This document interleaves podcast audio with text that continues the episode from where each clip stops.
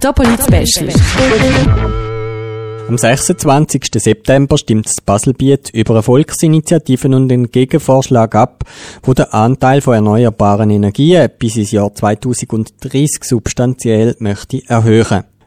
Öl, Gas, Kohlen und Uran, das sind nicht erneuerbare Energien, wo schon bald könnten knapp werden. Die Schweiz ist enorm abhängig vom Import von Uran und von fossilen Energien. Es wird schon seit den 70er Jahren darüber geredet, dass man die Abhängigkeit bei der Energieversorgung sollte verkleinern. Bis jetzt ist nicht viel passiert. Die Baselbieter Grünen, die wollen das jetzt ändern und haben eine Volksinitiative lanciert. Die Initiative sieht vor, dass der Gesamtenergieanteil an erneuerbaren Energien im Baselbiet im Jahr 2030 50 Prozent sollte betragen. Zu den Energien gehören die Elektrizität genauso wie das Heizöl oder das Benzin.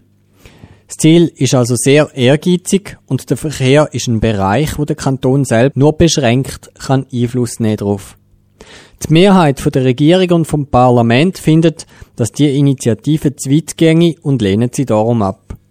Doch grundsätzlich finden sie das Thema sehr wichtig und haben einen Gegenvorschlag ausgearbeitet, wo weniger weit geht. Bis ins Jahr 2030 soll der Energieanteil an erneuerbaren Energien 40 Prozent betragen. Ausgenommen davon ist der Verkehr.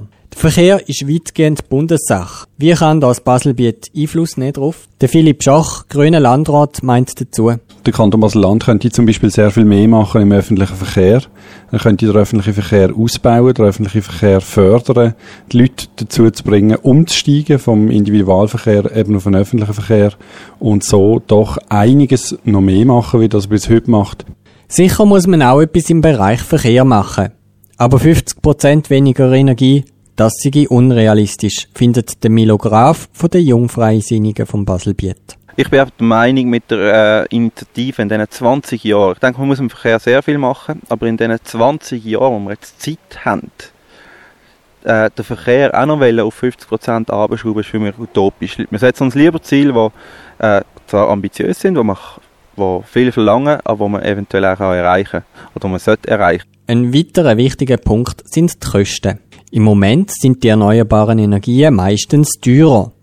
Auf die Frage, wie viel das denn die Energie dürfte teurer werden, um die Ziele der erneuerbaren Energien auch zu erreichen, da meint der Philipp Schach dazu. Also ich denke, die Energie wird allgemein jetzt unabhängig von der Initiative oder auch unabhängig von unserer Region oder von der Schweiz, wird die Energie in Zukunft sicher ein sehr teures Gut werden. Es wird etwas Kostbares werden, etwas sehr viel Kostbares, wie es das heute ist. Die Energie darf insofern teurer werden, dass wir auch motiviert werden zum Sparen, um eben die Energieeffizienz sehr viel mehr auszunutzen.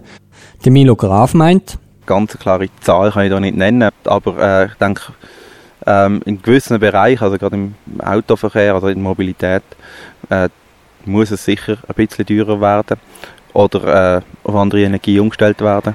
Im Haus oder im Wohnbereich, da drinnen muss ich jetzt langsam sagen, ja, muss man irgendwann mal schauen, was kann man machen mit anderen Energien. Also ich kenne viele Familien auch äh, aus einem näheren Bekanntenkreis, die Fernwärme haben und so weiter und so fort, äh, wo die Energie nicht muss teurer werden, damit man sauber äh, produziert.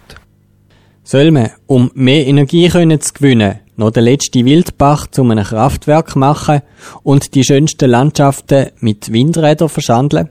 Für den Philipp Schach von den Grünen sind das schwierige Fragen. Das sind sehr heikle Fragen. Die Landschaftsschutzfragen, die muss man sicher sehr hoch gewichten, wenn man ähm, auf der Suche ist nach erneuerbaren Energien.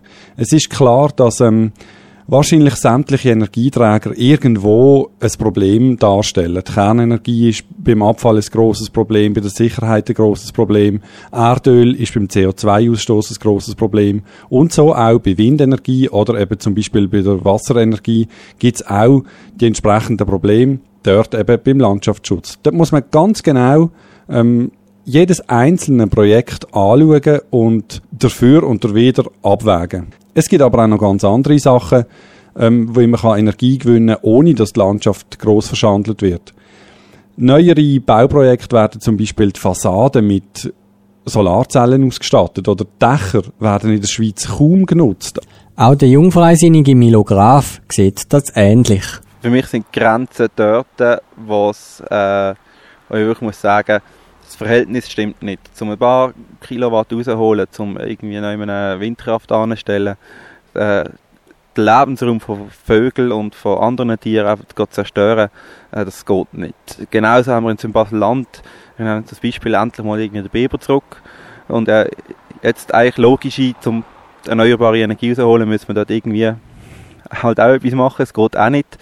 Man kann, darf die Natur dort nicht zu fest äh, pfuschen, man muss schauen, dass man es anders kann lösen kann, wie zum Beispiel Sonnenkraftwerke, die nicht unbedingt äh, dann gerade die Natur so stark beeinträchtigt, äh, dass man das ganze Lebensräume zerstört werden. Das darf nicht passieren, absolut nicht. Die Einschätzungen, ob die Initiative zu utopisch sei oder der Gegenvorschlag zu wenig mutig, die gehen auseinander. Für den Philipp Schach ist die Initiative sehr realistisch. Nein, sie ist sicher nicht utopisch. Es geht ums Jahr 2030, es geht nicht um heute. Es passiert im Moment extrem viel, auch in der Forschung in dem Bereich ähm, Energieeffizienz, erneuerbare Energien und so weiter.